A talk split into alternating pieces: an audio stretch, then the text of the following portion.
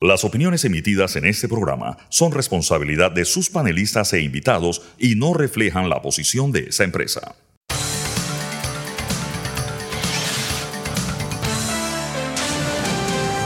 Mesa de Periodistas. Buenos días Panamá, bienvenidos a Mesa de Periodistas con el análisis profundo y diferente que los pone al día. Hoy en nuestra edición del lunes 21 de agosto, empezando una semana bastante complicada, discusión del contrato minero en la Asamblea Nacional, presentación del presupuesto general de la República y para aquellos que creen en esto, el inicio del Mercurio retrógrado. Les habla Alfonso Grimaldo de Nueva Nación, me pueden seguir en arroba Alfonso AGP, retrógrado. ¿Qué significa eso? Después lo podemos hablar, es un tema astrológico. Eh, les da Alfonso Grimaldo de Nueva Nación, me pueden seguir en arroba Alfonso AGP, suscribirse a Nueva Nación, nuevanación.com, nos están escuchando en la cabina de TVN Radio, nos pueden seguir aquí en arroba TVN Radio 965 en Twitter y en Instagram, y les recuerdo que pueden revivir las fascinantes conversaciones que tenemos en Mesa de Periodistas, entrando a YouTube y a Spotify buscando Mesa de Periodistas.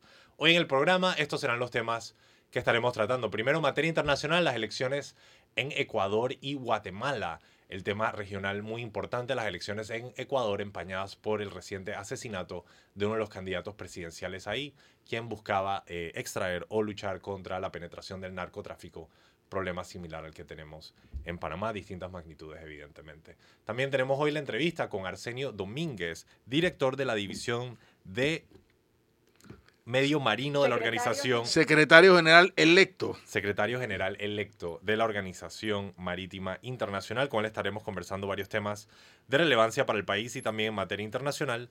Y en lo que hace noticia, inicia la discusión del contrato minero, como les comenté, y también el juicio Blue Apple, el cual estaremos eh, cediendo las pantallas de TV Max eh, a partir del día de mañana para que ustedes tengan todos los detalles de este caso. Presentados los temas, les presento quienes se encuentran conmigo el día de hoy. Tengo el gusto de que me acompañe Fernando Martínez. Buenos días. Buenos días. Saludos a nuestros oyentes. También con nosotros Sabrina Bacal. Buenos días, Sabrina. Buenos días a nuestros oyentes. Y nuestro invitado del día de hoy, Arsenio Domínguez. Buenos días. Bienvenido. Buenos días, muchas gracias. Eh, y también un gusto estar aquí con ustedes y con los oyentes. Bueno, empezamos poniendo en la palestra el tema internacional. Eh, no sé si empiezo con Sabrina, de hecho, que le gustaría hacer comentarios sobre eh, las elecciones en Ecuador y Guatemala. Sabrina, empezamos contigo. Sí, bueno, voy a empezar con Guatemala ya que la atención regional y internacional estaba en Ecuador eh, y hay muchos más comentarios que hacer al respecto porque es una elección que se dio en el marco del asesinato de un candidato presidencial. Eh, lo ocurrido en Guatemala para mí son muy buenas noticias para, para la democracia en la región.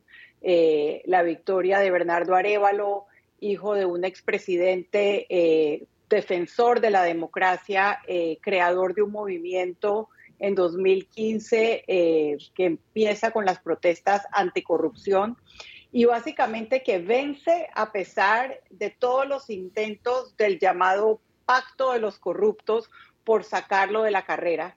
Eh, trataron de impugnar las, las elecciones en primera vuelta, donde él fue la gran sorpresa.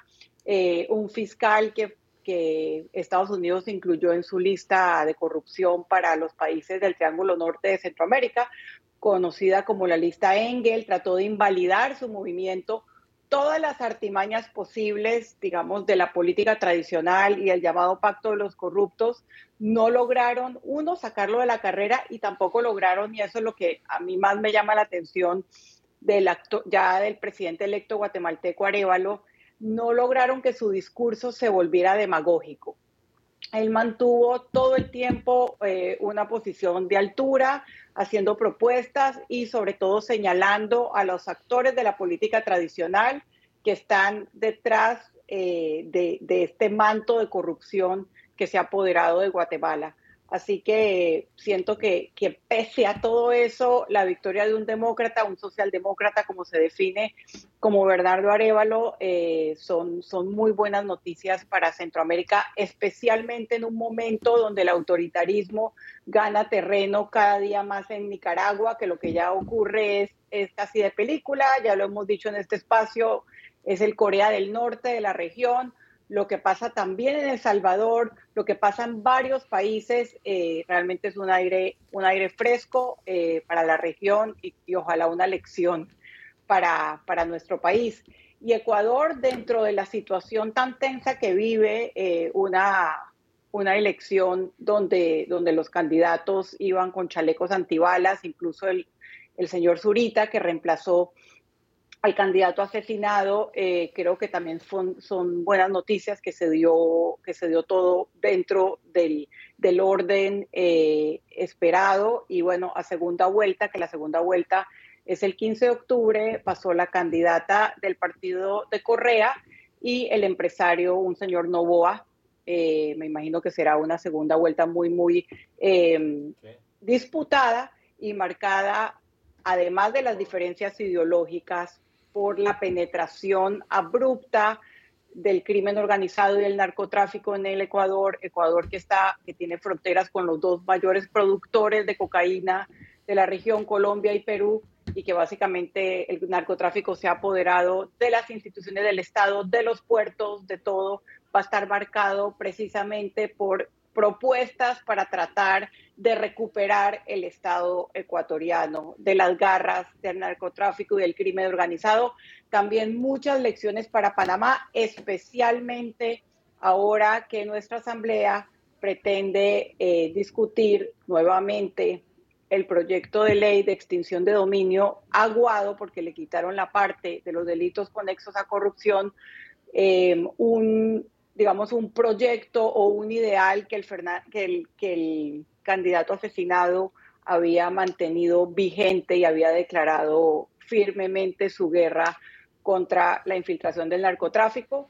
Quien lo reemplazó, eh, también un periodista muy comprometido y un político muy comprometido contra eh, la lucha contra la penetración del narcotráfico, no pasó a la segunda vuelta. Fernando, tus comentarios, por favor. Eh, está Jorge con nosotros. Eh, buenos días. ¿No está? ¿Aló? Sí, buenos días. Yo cedo mi turno, Jorge. Doctor Ritter. Sí. Eh, no, una palabra adicional nada más que, que, es la, digamos, otra, otra perspectiva de estas elecciones que acaban de, que dar, de darse. Una es el triunfo de las el triunfo no, el acierto de las encuestas. Eh, generalmente venimos y decimos todas las encuestas fracasaron, las encuestas no acertaron, estas encuestas acertaron. Eh, Arevalo ha ganado por una amplísima mayoría, más de 20 puntos sobre, sobre su contrincante. Eh, y e igualmente en las elecciones de Ecuador ganaron Primero, dos figuras de la asamblea que acaba de ser disuelta. Hay que acordar que estas son unas elecciones anticipadas porque el presidente Lazo cerró o canceló la, la anterior legislatura, que es un mecanismo constitucional, cuando él mismo enfrentaba un posible juiciamiento, sencillamente terminó con ese, adelantó las elecciones, terminó el mandato de todos, del de él y el de la Asamblea, y, han, y, ahora se disputarán la presidencia dos congresistas de la Asamblea recién disuelta. Pero lo otro que quería destacar es que el, el, el candidato Novoa, su padre, igual que el, padre de Arevalo en Guatemala fue presidente, ahora él va a, seguramente, el, y ahora el presidente nuevo, Bernardo Arevalo, que es, eh, ya es presidente electo, pues lo será otra vez, como es frecuente en América Latina, la sucesión de mandatarios de padre e hijos. En el caso de Ecuador, el padre de Novoa, fue tres veces candidato a presidente, solo una de las veces llegó a la segunda vuelta, pero nunca fue. Entonces, estamos ante ese otro fenómeno de América Latina, que es la, la línea sucesoral en, las, en, las, en los liderazgos políticos por parte de padres a hijos, eh, que no es necesariamente malo, y no es patrimonio exclusivo de América Latina. Eh, lo, hemos visto y ha ocurrido también en, en Estados Unidos, por ejemplo. Ha, habido padres, hijos, abuelos que han sido eh, presidentes sucesivamente. Y, pero en América Latina es mucho más frecuente. En América Latina es frecuente incluso entre, entre cónyuges o cónyuges de unos que luego suceden a su, a su cónyuge ya se ha fallecido o en vida. De manera que estamos realmente ante una, eh, un, digamos, un espejo, una, un retrato de América Latina en lo que a liderazgos de sus sucesorales se refiere, pero sobre todo en este caso quisiera destacar el acierto de las encuestas que dieron por los dos ganadores, los, dos que pasarán a segunda vuelta, en el caso de Ecuador, donde ha triunfado eh, también por un amplio margen la candidata de Correa, de, del expresidente Rafael Correa, y en el caso de Guatemala, por un amplísimo margen ha ganado eh, Arevalo, eh, y digo amplísimo porque creo que la diferencia es de más de 20 puntos porcentuales, 50 y tanto a 30 y tanto, que hace de esta, que digamos que de esta encuesta no era mayor, eh, una, no era de, mayor incógnita quién iba a ganar las elecciones en, en Guatemala, pero las ha ganado no solo las encuestas lo decían, sino que fue el triunfo de la adversidad. No hubo, no escamaron ningún esfuerzo para descarrilar esa candidatura, incluso trataron de impugnar judicialmente al partido mismo que lo llevó al poder.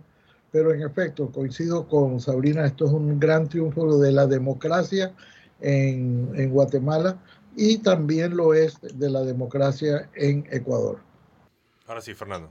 Eh, sí, rapidito, pues tenemos invitado en casa. A ver, eh, creo que el, el, tema principal de Ecuador es que el país se debate entre ser un narcoestado o dejar de serlo. O sea, era la opción por la cual los ciudadanos fueron a la calle, dado el alto nivel de inseguridad y de violencia eh, callejera que ha implantado sobre todo las bandas de narcotraficantes con la complicidad de no pocas autoridades en el país, hay que decirlo. Eh, Ecuador, eh, además de una enorme inseguridad, de una gran penetración del narcotráfico en las instituciones eh, republicanas, por decirlo de alguna manera, tiene uno de los mayores índices de pobreza en la región, más del 25% de pobreza y 8 punto algo de pobreza extrema lo cual se refleja en nuestra frontera con el Darién, que cada vez tenemos eh, más migrantes ecuatorianos cruzando la selva del Darién buscando perspectivas económicas en otros países. Eh, ganó eh, el, movimiento de la Revolución Ciudadana que encabeza desde Bélgica el señor Rafael Correa, ganó Quito y Guayaquil, ganó Pichincha y Guayas, ganó mayoría en la Asamblea Legislativa.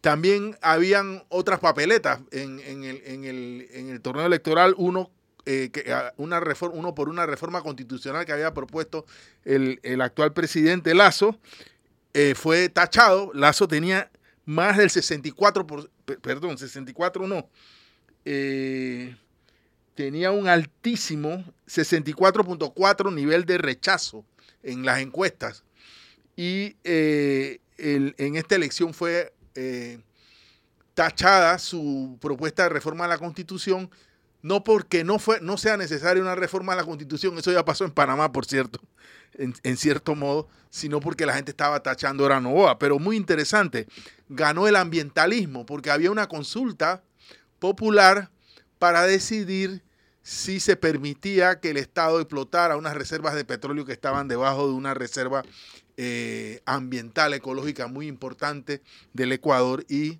eh, eh, la mayoría de los ecuatorianos votaron porque el petróleo se quedara debajo de la tierra, que es un tema que a mí me, llamó mucho la atención y me pareció muy interesante. En Guatemala, también una, un triunfo contundente de las fuerzas que algunos han denominado progresismo liberal, eh, eh, tratando de decir que son propuestas que, que, proponen políticamente la reforma del sistema sin un cambio radical del sistema. Son personas que no quieren eh, cambiar el, órgano legislativo, que no quieren cambiar las instituciones preexistentes pertenecientes al, al modelo de gobierno democrático liberal, pero que sí ven la necesidad de introducir cambios en el sistema, principalmente para eh, disminuir la enorme desigualdad. En el caso de Arevalo, sociólogo, socialdemócrata, eh, tiene a su favor que la élite político, eh, la vieja oligarquía guatemalteca, se le ha opuesto de forma consistente. El gobierno de Jean Matei hizo lo, hasta lo imposible por, que, por, hacer fracasar su proyecto, trató de ilegalizar su partido, intervino al tribunal electoral, un fiscal eh, eh, a, órdenes del gobierno de turno eh, acusó a directivos, al propio candidato, en fin, pero nada de esto sirvió, como ya lo dijo Sabrina, para derrotar a Arevalo, quien ganó con una ventaja muy, pero muy holgada. Y eh, aquí lo complicado es que creo que Arevalo va a tener que esperar seis meses para tomar posesión. La transición en ese país es súper larga. Y eh, eh, bueno, cualquier cosa puede pasar en este periodo, pero igual los resultados en los dos países, en mi opinión, son alentadores. Voy a aprovechar justo este momento para pedir el primer cambio. Cuando regresamos, continuamos esta discusión y también presentamos a nuestro invitado. Manténgase en sintonía, están escuchando Mesa de Periodistas con análisis profundo y diferente que los pone al día. Y estamos de regreso en Mesa de Periodistas con el análisis profundo y diferente que los pone al día. Les recuerdo, les Alfonso Grimaldo de Nueva Nación. Me acompañan Fernando Martínez, Sabrina Bacal, el doctor Jorge Eduardo Ritter, también nuestro invitado el día de hoy, Arsenio Domínguez, secretario general electo de la Organización Marítima Internacional, a quien paso a darle la bienvenida. Bienvenido a Mesa de Periodistas. Buenos días y muchísimas gracias. Me gustaría para empezar la entrevista quizás que nos eh, cuente un poco, al público en particular, qué precisamente es la Organización Marítima Internacional y un poco su trayectoria dentro de la organización para entender precisamente sus funciones. Con gusto. Ah, la Organización Marítima Internacional es un organismo especializado de las Naciones Unidas que se encarga básicamente de regular el transporte marítimo internacional. Esto en busca de tener un transporte marítimo que sea sostenible, que sea verde, que sea seguro y sobre todo que pueda servir a todos los 175 Estados miembros, asimismo como eh, a la población mundial, ya que es importante reconocer que casi todos los muebles, todo lo que nosotros recibimos en construcciones, etcétera, ya sea el, producto finalizado o las materias primas son transportadas por buques. Nosotros transportamos internacionalmente el 80% ah, de la carga a nivel mundial. Y esto, por supuesto, es algo muy relevante en estos tiempos cuando buscamos la protección del medio ambiente y la seguridad, asimismo como de la gente de mar, las personas que trabajan a bordo. Mi trayectoria ha sido de más de 25 años dentro de la organización. Ah, inicié primero como parte de la Autoridad Marítima de Panamá cuando se formó en 1998 ah, y desde allí estuve con ellos hasta el 2017. Fungí varios cargos, eh, culminando en 2014 hasta 2017 como el embajador y representante permanente de Panamá ante la Organización Marítima Internacional. De allí me uní a las actividades del secretario general actual, señor Kita Klim, de la República de Corea. Eh, inicié como jefe de gabinete durante la pandemia fui designado director de la división administrativa para mantener la operatividad del organismo y ser el punto focal para los asuntos del COVID-19. ¿Y eso significa que tuviste que ver con la transición a, eh, eh, a la virtualidad de la, de Exactamente, buscar la forma en que mantuviéramos la operatividad y mantener las operaciones, los contactos y las reuniones para poder tomar decisiones con todos los Estados miembros. Y a partir del año pasado, enero del año pasado, fui designado como director de la División del Medio Marino, principalmente porque el tema de la revisión de la estratégica para la reducción de gases invernaderos, punto principal de la organización, estaba en la mesa, la cual concluimos en julio del año pasado, y con la trayectoria que yo había tenido cuando estuve con Panamá, fui presidente del, del Comité de Protección del Medio Marino. Entonces eso me ha dado una un ámbito muy, muy amplio en lo que es ser delegado, conocer eh, los problemas y las dificultades de los países, así como los retos que tenemos, asimismo como todos los aspectos internos de la organización. Y una pregunta breve adicional. Eh, tú como secretario general, evidentemente manejas la agenda de la entidad. Eh, ¿Cuáles son esos tres temas? Ya mencionaste uno, el tema del cambio climático. ¿Cuáles son esos tres temas que se mantienen en la agenda de la entidad que ustedes están tratando en este momento? Gracias. los tres principales son estos. El cambio climático, el segundo es la seguridad de los buques, evitar esto, las colisiones o las, los hundimientos, cualquier tipo de accidentes. Y el tercero, quizás el más importante siempre, es velar por la gente de mar, las personas a bordo, mejorar su, sus cualificaciones, su educación, asimismo como el trato que se les da tanto a bordo de los buques como en puerto.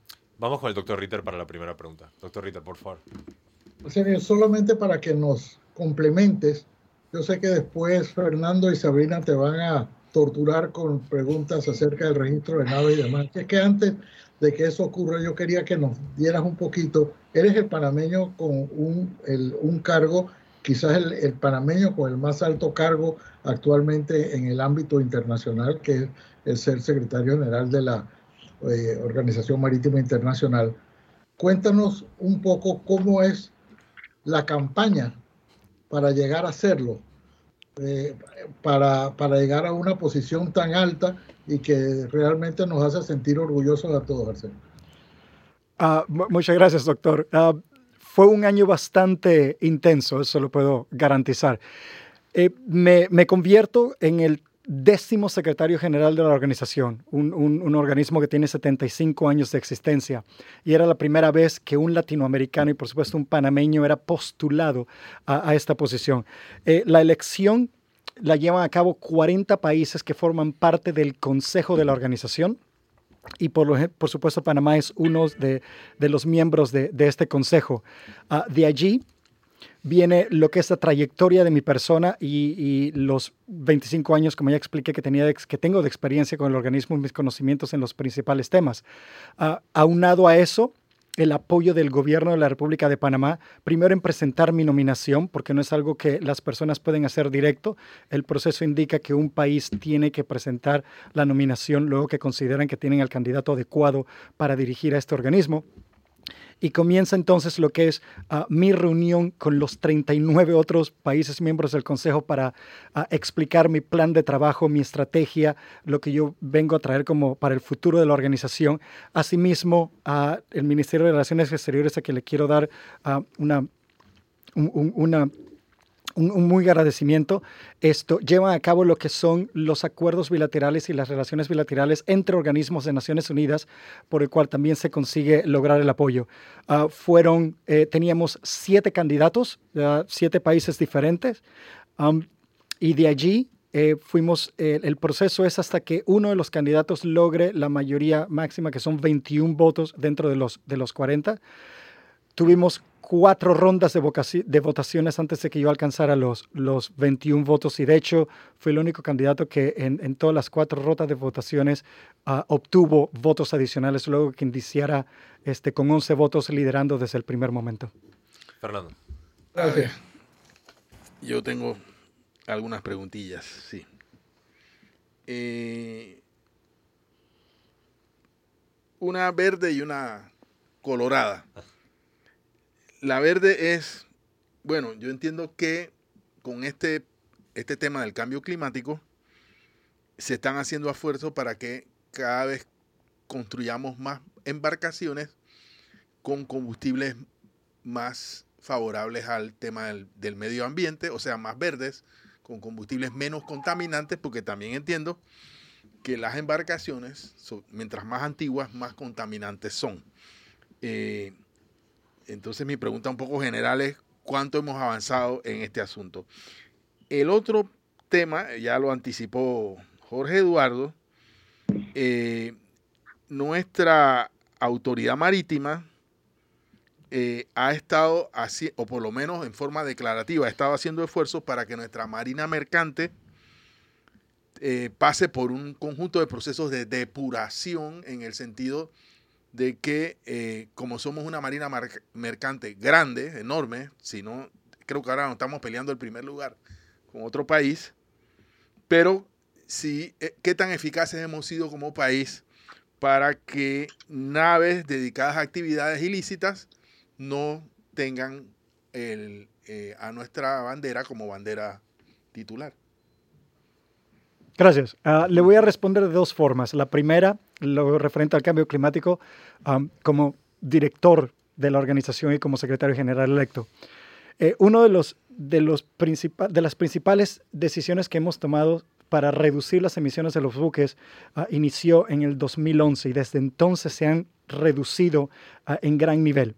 Por supuesto que la flota internacional continúa creciendo, lo que quiere decir que de la misma forma y en paralelo han crecido las emisiones y es por eso que seguimos revisando nuestros procesos y estrategias para abordar esos temas. Van a ser grandes retos, particularmente como usted eh, lo mencionó, eh, nos estamos enfocando mucho en los combustibles renovables, los combustibles del, futuro. Sin embargo, en las cantidades que nosotros necesitamos en el, para el comercio internacional marítimo no existen en este momento. Hay muchos en proyectos y en evolución. Tenemos que reconocer que también estaremos compitiendo con otras industrias como la marítima o metalúrgica, etcétera de construcción que también están buscando la utilización de estos recursos. Y es allí donde dentro de la organización hemos adoptado una estrategia para realizar una transición en la que estamos introduciendo medidas operacionales, así como medidas técnicas y esperar eh, cuando tengamos esos combustibles que la proyección es para principios a mediados de los 2030 y entonces de esta forma introducir también medidas económicas que busquen de esta manera estimular el desarrollo y el cumplimiento uh, para reducir las emisiones. El segundo se lo doy más eh, como mi experiencia en los años de trabajar con la administración y con la organización, ya que el manejo de los registros de buques es algo que la organización deja a cada país. Eh, nosotros nos enfocamos dentro del organismo en, el, en velar por que se establezcan las reglas que los países deben seguir. En cuanto a la autoridad marítima, cuando yo me uní en 1998, tengo que reconocer que estábamos en la mayor cantidad de listas eh, hay, un listado de listas negras, grises y blancas. Nosotros estamos en las partes ah, negras y, grises y de allí se tomaron muchísimas acciones en cumplir mejor con los con los eh, convenios internacionales, con las prácticas necesarias, a un, a un punto que hasta el año pasado estábamos en todas las listas blancas y por, y por varios años.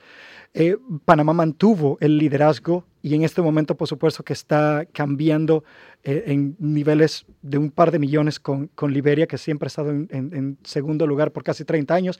Y hay que reconocer que todos los que están detrás del primero siempre quieren buscar la forma de, de, bajarlo y, tomar esa posición.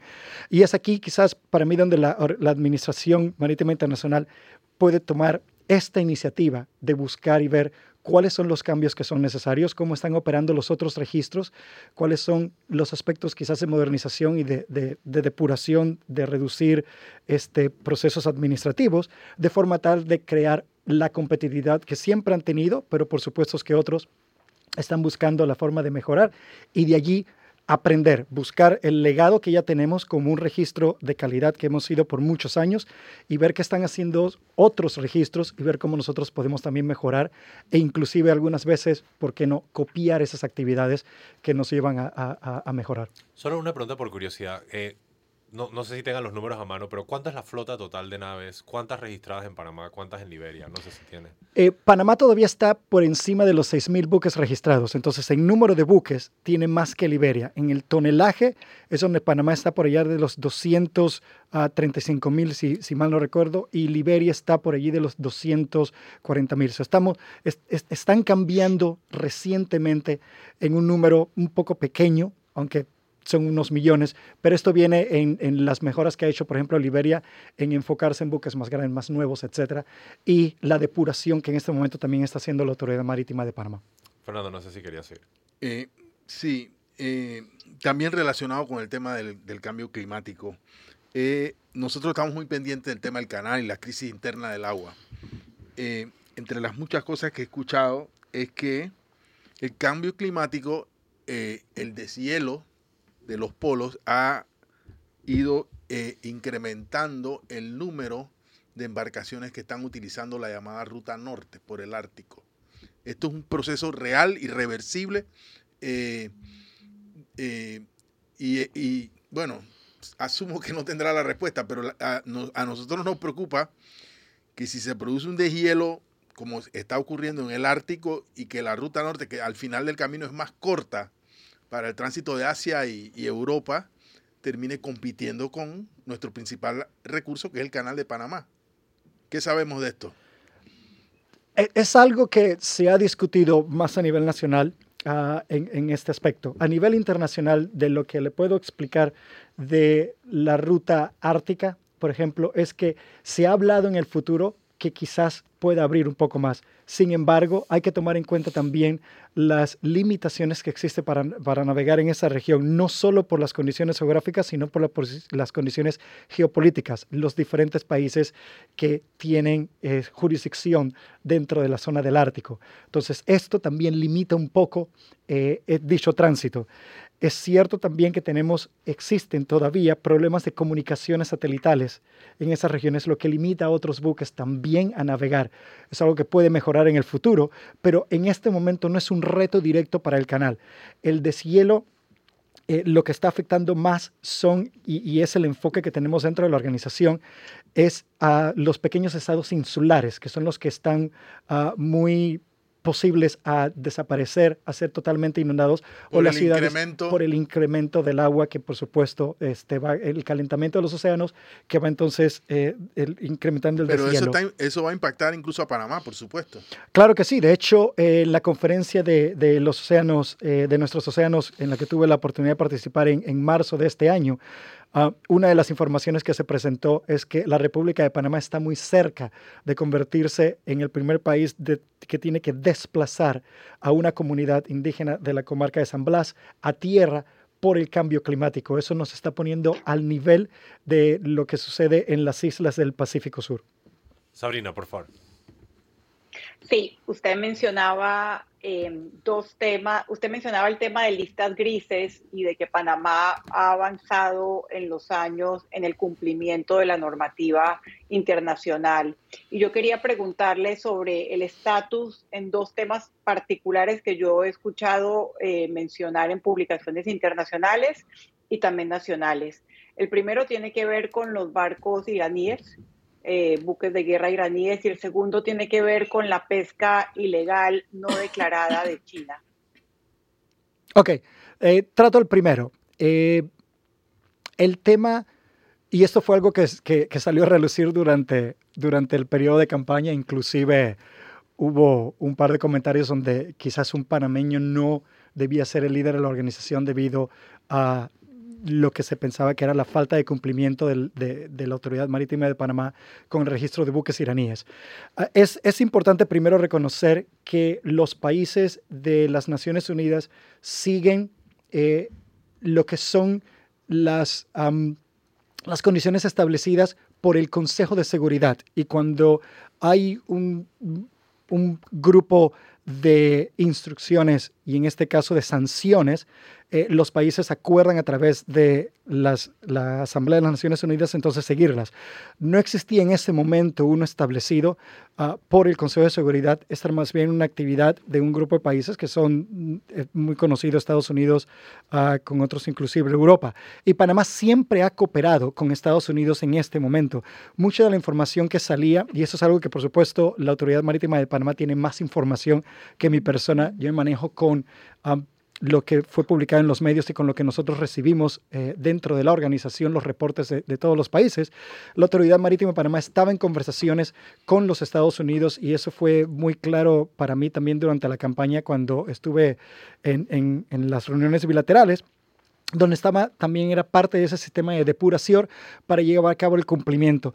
Eh, la Organización Marítima Internacional en sí ha tomado algunos, ah, algunas no sanciones, pero algunas medidas para hacerle un llamado a la República de Irán más recientemente hace cuatro meses en el Comité de Seguridad Marítima para que cumpliera con todas las medidas de seguridad y que se adhiriera a los convenios de la organización y evitar, por ejemplo, la detención injustificada de buques. De allí que muchos países han incrementado, por supuesto, su posición en cuanto a la situación con, con, los, con el registro de buques iraníes. El segundo tema me habla es de la pesca ilegal. Esto es algo que a nivel internacional lo maneja lo que es la FAO. el organismo de Naciones Unidas para la Agricultura y la Pesca. Nosotros colaboramos muy de cerca con ellos para tratar de asistir en lo que es el monitoreo de los países uh, de los países que tienen su pesca registrada dependiendo del tonelaje de buque y que, y que llevan a cabo una actividad internacional. Y de esta forma nosotros podemos participar y colaborar en el rastreamiento de estos buques cuando se han cometido uh, aspectos de, de, de, pesca ilegal. Otra área en la que nosotros como organismo estamos eh, eh, asistiendo en este tema es la creación de zonas de protección hasta la zona económica exclusiva de los países de forma tal que haya un incremento en el monitoreo y evitar a, ver cómo avanzamos en esto. Estamos también en trabajo con otros temas de Naciones Unidas. Hay un nuevo convenio, el BBJ, lo que es este, la biodiversidad más allá de las zonas económicas exclusivas y esperamos que pronto ese, ese, acuerdo entre en vigor, lo que va a asistir a que haya más uh, cohesividad dentro de los diferentes organismos de Naciones Unidas uh, para tratar la pesca ilegal y la contaminación de, del mar. Y ese es uno de los temas principales que yo tengo en mi estrategia futura y es eh, entrelazar mejor las relaciones entre los distintos organismos donde tenemos eh, temas en común pero jurisdicciones diferentes y ver cómo entonces encontramos unas soluciones encontradas para todos. Sabrina tiene una repregunta y luego yo. Sí, no, me llamó la atención que, que el tema de Irán, que usted aclaró eh, exactamente cuál es la posición de Naciones Unidas y la posición de OMI, fue eh, debatido o fue un tema en contra de su nominación como secretario general. O sea, el tema de Panamá-Irán salió durante ese debate.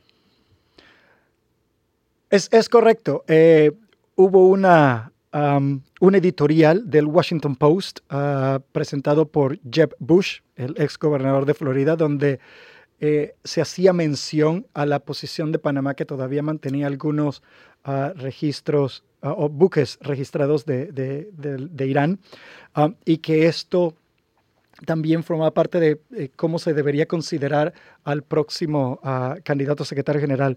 Por supuesto, yo siempre he mantenido uh, mi transparencia y mi integridad durante todos los 25 años que he estado tanto con el gobierno eh, representando a, a, Panamá ante la Organización Marítima Internacional y durante mi trabajo. Y ese era uno de los puntos que yo más resalté durante mi campaña. Muy orgulloso de ser panameño, uh, del apoyo que, que, que, que, obtuve del gobierno. Reconozco las áreas en las que somos muy buenos dentro de la, del área marítima y por supuesto que también como todo hay áreas donde podemos mejorar y yo exhorto también y trabajaré, siempre eh, estaré eh, pendiente de presentar cualquier comentario o apoyo que sea posible y necesario para continuar mejorando, pero esto fue de la forma en la que yo manejé la campaña. La, la, administración, de, desde la Autoridad Marítima a Relaciones Exteriores, abordaron el tema a nivel de país porque eran dos temas diferentes, pero es una, es una elección abierta y por supuesto que eh, algunos iban a tomar eh, cualquier eh, oportunidad para tratar de, de, buscar la forma de obtener los votos y que yo no llegara adelante, ya que desde el principio, por mi trayectoria y, y sobre todo mi, mi, mi, presencia a nivel internacional con muchos países, este, se me vio como uno de los, de los principales candidatos a, a, ante la, la, las elecciones. Sabrina, tienes una tercera pregunta. Sí, como secretario general eh, de la Organización Interna Marítima Internacional, ¿cómo piensa manejar el tema del Mar del Sur de China? Que entiendo es un tema que ahora es objeto eh, de un proceso de arbitraje y es un tema, digamos, controver controversial. Ese es un tema más geopolítico y en parte se sale dentro del ámbito de aplicación de la organización. Sin embargo, eh, para mí es importante que nosotros busquemos la forma de seguir eh, enfocándonos en la implantación de las medidas de seguridad y ecológicas adoptadas en la organización que deben ser cumplidas dentro de, de, del, del, mar de, de China, colaborar con Naciones Unidas, particularmente el Consejo de Seguridad y la Asamblea General de Naciones Unidas, para que nosotros podamos proveer ese apoyo técnico en el cumplimiento de estas medidas y personalmente también ser un mediador eh, en, entre los países de la región para cuando estos temas se traigan a la organización, podemos buscar unas soluciones dentro de los técnicos y esto pueda asistir también en las negociaciones a nivel diplomático que se llevan en otros, en otros foros de la ONU. De la ONU. Bueno, con esto llegamos al cierre de la entrevista. ¿Tú tienes algo más que quieras no. comentar? Con esto llegamos al cierre de la entrevista. No me gustaría terminar sin antes permitirle un minuto para que dé sus conclusiones finales y cualquier mensaje que le quiera dejar al público. Ah, muchísimas gracias. Eh, primero, reconocer que es un honor para mí representar a mi país en, en tan alto cargo. Ah, el apoyo que siempre he tenido, todo lo que he aprendido con, con, las diferentes administraciones con las que trabajé y que como panameño es, es uno de mis objetivos no solo mejorar la imagen de la Organización Marítima Internacional, sino también demostrar que con las estrategias que, y el plan de trabajo que, que tengo presente y que eh, tengo los objetivos de implantar, eh, dejar el país en alto y demostrar que personas de, de, crecimiento humilde como, como, fue el mío, este, con la perseverancia, una buena educación y la honestidad que siempre debemos mantener, podemos llevar altos cargos. Y para mí, que yo no sea el último panameño y el último latinoamericano que puede lograr estos cargos a un nivel mundial y demostrar que cuando queremos podemos. Excelente mensaje con que empezar la semana. Muchas gracias a nuestro invitado del día de hoy, Arsenio Domínguez, secretario general electo de la Organización eh, Marítima Internacional. Vamos al cambio cuando regresamos más de Mesa de Periodistas con análisis profundo y diferente que los pone al día. Y estamos de regreso en Mesa de Periodistas. El con el análisis profundo y diferente que los pone al día. Les recuerdo, les Alfonso Grimaldo de Nueva Nación. Me acompañan Fernando Martínez, Sabrina Bacal y también el doctor Jorge Eduardo Ritter. El siguiente tema que tenemos eh, en agenda el día de hoy es precisamente que hoy inicia o debe iniciar, considerando lo perezosos que a veces son los diputados, la discusión del contrato minero. Y como referencia me gustaría eh, traer a colación una entrevista que se dio de hecho el día de ayer eh, en el programa de Frente con Sabrina Bacal del administrador del canal Ricardo Vázquez. Eh, así que bueno, yo lo puedo comentar Sabrina o, o, tú te lo paso a ti por si tú deseas hacerlo. Bueno, básicamente la entrevista estaba enfocada principalmente en la crisis del agua, también en la adquisición por parte de la ACP de 25 mil hectáreas que le está, digamos, comprando al Estado por 550 millones de dólares, pero también se hizo la pregunta de, del contrato minero y de si hay algún, alguna contradicción o de si es compatible que Panamá sea un país canalero que depende para su principal industria del agua dulce eh, y, un, y, y, tener una industria minera con este contrato. Y, y el administrador del canal eh, básicamente dijo que en teoría no debería haber, eh, y con una industria minera manejada de manera responsable, no debería haber un problema, pero que en la práctica están revisando los alcances del contrato minero que se está discutiendo en la Asamblea para ver si podría tener un impacto en la actividad del canal.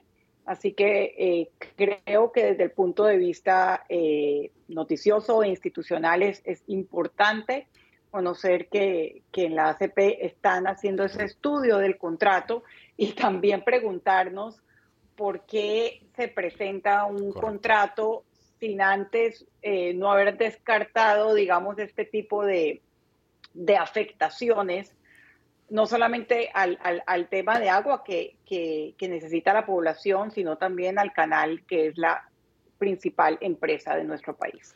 Yo quisiera subrayar eso y me disculparán si estoy siendo repetitivo, pero esto para mí demuestra eh, la poca preparación que se le metió al contrato minero que hoy se nos está presentando, porque el gobierno nacional siempre nos ha avanzado de que este es un contrato sofisticado, pensado por las mejores partes, diseñado por personas inteligentes y la verdad es que cuando alguien con conocimiento jurídico lee este contrato, de verdad ve la poca calidad que tiene el mismo y los bajos estándares. Un ejemplo que hemos, al cual nos hemos referido bastante en este programa es el hecho de que el Estado pacta con la mina la utilización de los fondos que al Estado soberanamente le compete asignar posteriormente. Pero yo creo que otra prueba fehaciente del hecho de que este contrato no tiene ningún tipo de calificación o preparación es el hecho de que se establecieron los linderos de la concesión sin antes haber hecho el análisis de cómo va a estar afectando los recursos hídricos del principal activo que tiene este país, que es el canal de Panamá. Entonces, ¿cómo Federico Alfaro puede ir a la Asamblea a presentar un contrato donde ni siquiera se ha hecho una evaluación sobre el impacto que va a tener sobre las áreas canaleras?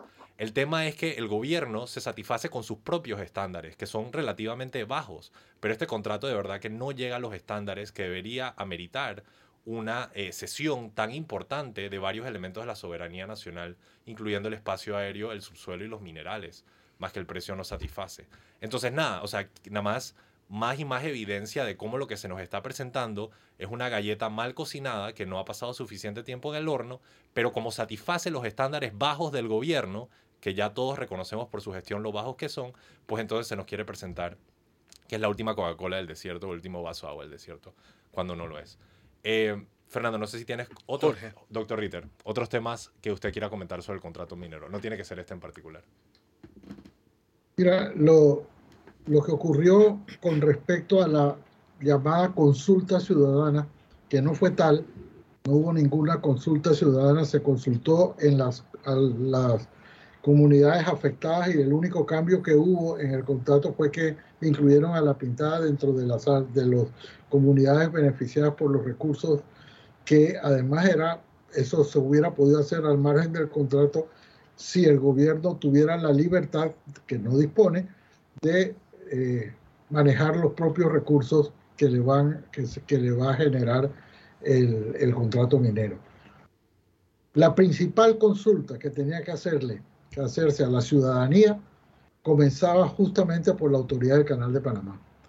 Eh, hubiera, era más necesaria esa consulta que cualquier otra.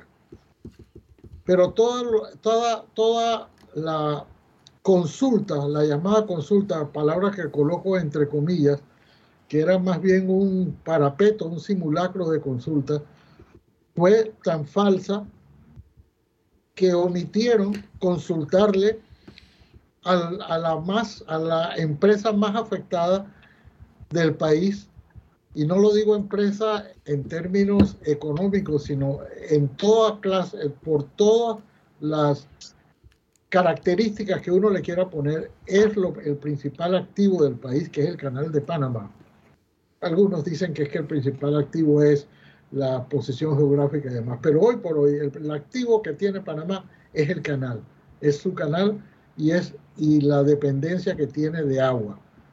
Y nosotros hablar ahora, el mismo día, o la víspera, porque esto salió ayer en el programa de frente, la víspera de que este contrato ingrese ya a ser debatido y aprobado a, tambor, tambor batiente en la Asamblea Nacional, descubramos que el canal apenas está estudiando el impacto que esto va a tener.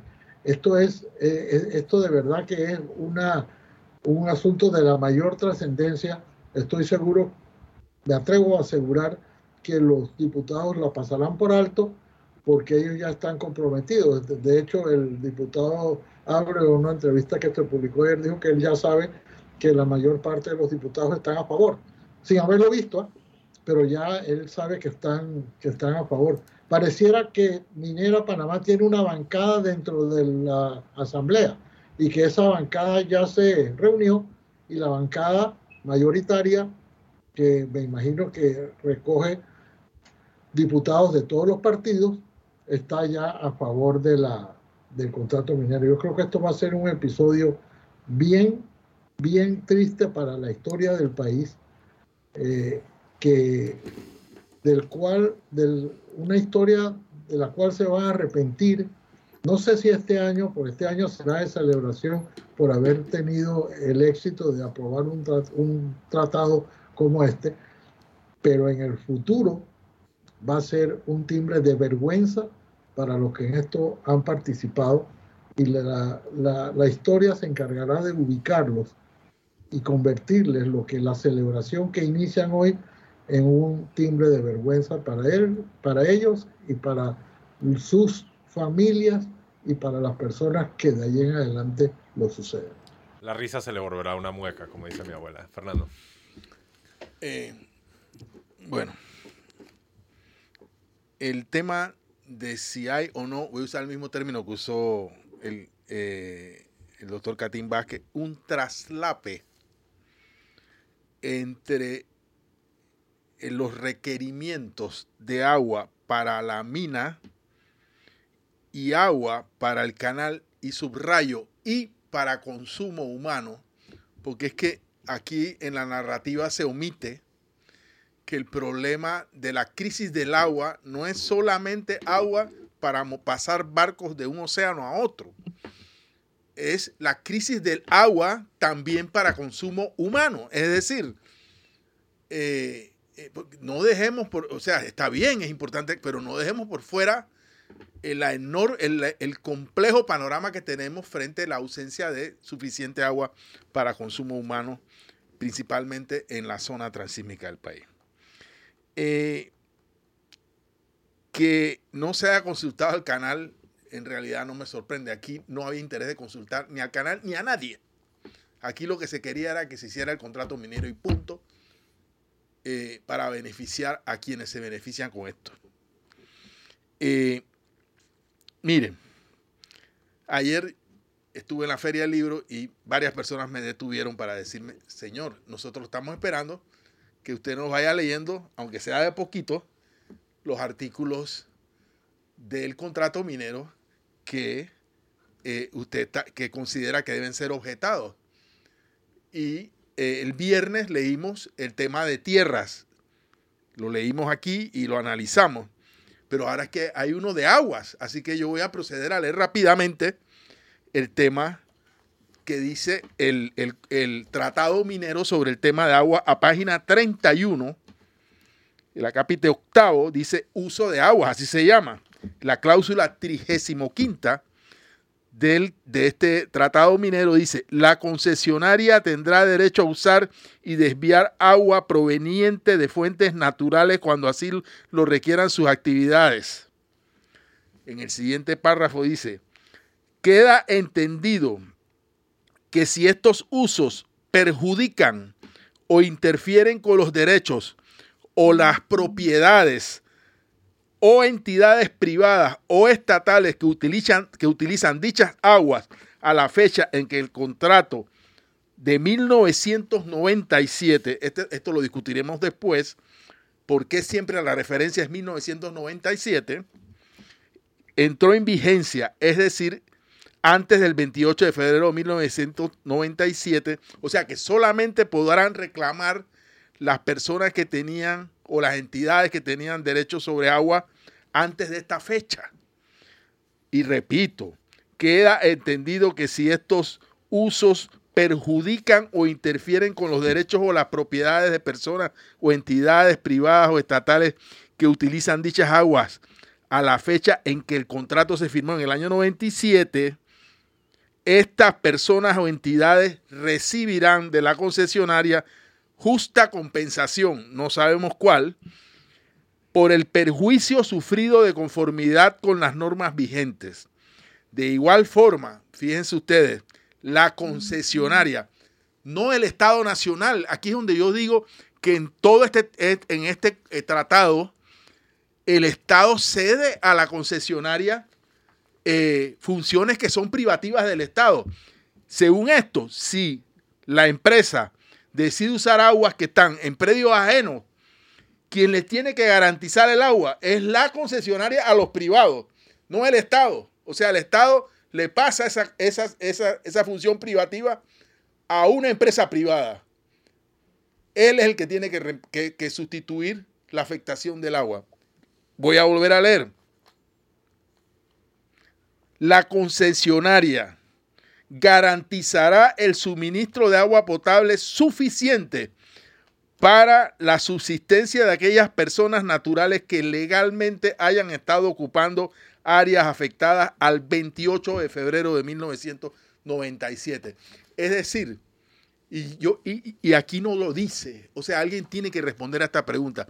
¿Qué pasa con personas cuyo uso de agua eh, eh, eh, sea posterior al 28 de febrero de 1997. ¿Cuántos años han pasado? Entonces, ah, el Estado no le a quien, quien se vea perjudicado, la concesionaria tendrá que resolverle el problema de agua. La concesionaria, es decir, la mina. Cuando ese es un tema privativo del Estado, en, mi opinión. Y después este tema habla de cuánto se pagará eh, por el uso de agua. Esta mañana a propósito de agua, porque los, si usted habla con eh, los representantes de la mina, ellos no usan agua de río, ellos dicen que usan agua lluvia.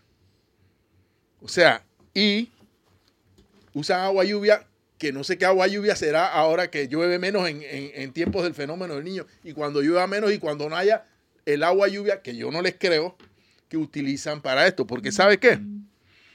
Eh, se necesitan 115 mil litros de agua dulce por tonelada de cobre. Esto es una. Eh, pregúntenle a, a, Chat GPT cuánta, cuánta agua dulce se necesita para la, actividad minera y ahí verán cuánta agua dulce se necesita. Y esta mañana dijo la señora Raisa Banfield, por eso es que también está prohibido sobrevolar el área, dijo que viendo el mapa, el río del medio, busquen también el río del medio, que es, una, es un afluente de uno de los ríos grandes del lugar, ha literalmente desaparecido. Y su desaparición creo que tiene que ver con el hecho de que ellos digan que usan agua lluvia y no agua de río, pero un río se desapareció. Y eso yo quisiera que alguien me dijera si es verdad que el río del medio, que estaba en los mapas, eh, dejó de estar en el medio y quién sabe dónde, dónde está ahora. Sabrina, disculpa, te escuché que querías decir algo.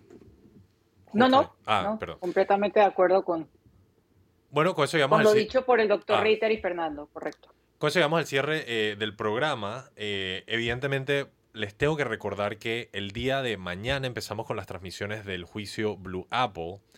Yo solo como último tema de este contrato que quería comentar, previo a ser periodista yo ejercí como abogado y durante ese ejercicio pude leer algunos de los principales contratos que firmó la nación con, para algunos de los principales desarrollos que se hicieron en el país.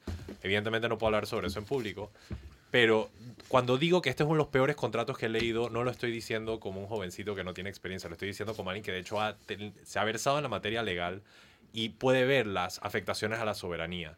Eh, ya aparentemente esto es crónica de un contrato eh, aprobado. Lo único que yo pediría a la población es, todos los diputados que voten por ese contrato hay que votarlos de la Asamblea.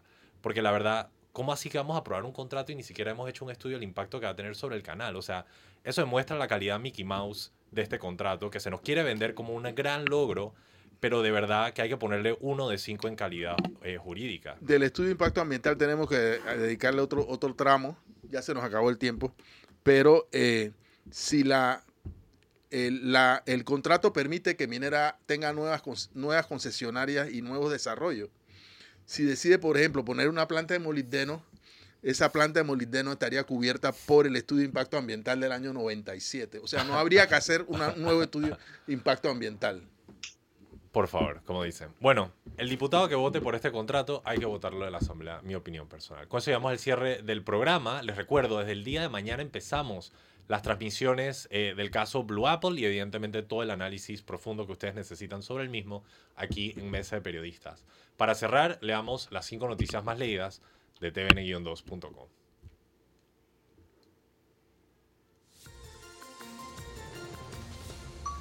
La número 5, tormenta Hillary llega a California con fuertes lluvias, deja un muerto en México. Vale la pena notar que esto es uno de, de las primeras tormentas tropicales huracanes que se ha formado en mucho tiempo en el Océano Pacífico, en la costa pacífica de Estados Unidos, golpeando en una dirección hacia el norte, áreas de California en dirección a los estados norteños eh, y esto demostración del efecto que está teniendo el cambio climático. La última vez que se había registrado una tormenta de esta magnitud eh, fue en 1937, así que vale la pena estar conscientes de esto. Veamos la número 4. Actividad minera podría tener un impacto en la disponibilidad de agua del canal de Panamá. Esto es precisamente lo que estamos eh, hablando justo al cierre del programa. Una excelente edición del programa de Frente con Sabrina Bacal el día de ayer. Recomiendo encarecidamente que entren a la página tvn-2.com y busquen el artículo eh, que reseña o recapitula la entrevista y de hecho ahí pueden encontrar los tres videos o tres bloques de segmentos del programa de frente donde el administrador del canal de Panamá, Ricardo Ortega Vázquez, eh, responde las preguntas de Sabrina Bacal y en particular menciona este tema de que estaríamos aprobando un contrato minero sin siquiera haber hecho un estudio de cómo afecta el canal de Panamá, el principal activo de todos los panameños. Veamos la número 3. Elecciones en Ecuador, Luisa González y Daniel Novoa disputarán la segunda vuelta, tema que ya comentamos al inicio del programa. Les recuerdo, si no me equivoco, que Luisa González es precisamente quien reemplaza al candidato ultimado eh, durante el proceso de las elecciones. Eh, ah, perdón, me disculpo. Me disculpo. No, es Cancelado. Ella es del partido en el partido de Correa. El, del candidato asesinado no quedó, quedó de tercer lugar, Rubita. Me disculpo, error completo, retracto lo dicho. Eh, puede entrar a tvnivel2.com para saber todos los detalles al respecto. Gracias, Sabrina, por la corrección. Veamos la número 2. Bernardo Arevalo, electo nuevo presidente de Guatemala, también un tema comentado hoy día en mesa de periodistas. Pueden revivir eh, los comentarios de Sabrina Bacal al respecto eh, al inicio del programa, donde hizo un análisis un poco de la situación regional en tvn-2.com, Spotify y YouTube. Y la más leída, la nota más leída en tvn-2.com en vivo. Así se encuentra el tráfico vehicular a esta hora definitivamente. Yo consulto esta nota antes de salir de mi casa en las mañanas. Estoy muy feliz que ustedes lo hagan también, porque de verdad que el tráfico es muy fuerte y si podemos ver rutas alternas eh, es súper importante. Lo interesante de estas notas es que incluso se ponen extractos de Waze donde pueden ver las distintas rutas y el tiempo que está tomando.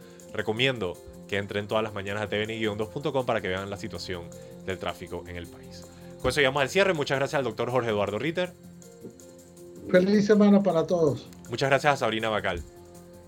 Igualmente, feliz semana. Gracias a Fernando Martínez. Saludos a nuestros oyentes. Y sobre todo, muchas gracias a nuestro querido público. Les recuerdo, tiene una cita mañana a las 8 de la mañana aquí en Mesa de Periodistas con análisis profundo y diferente que los pone al día. Feliz lunes.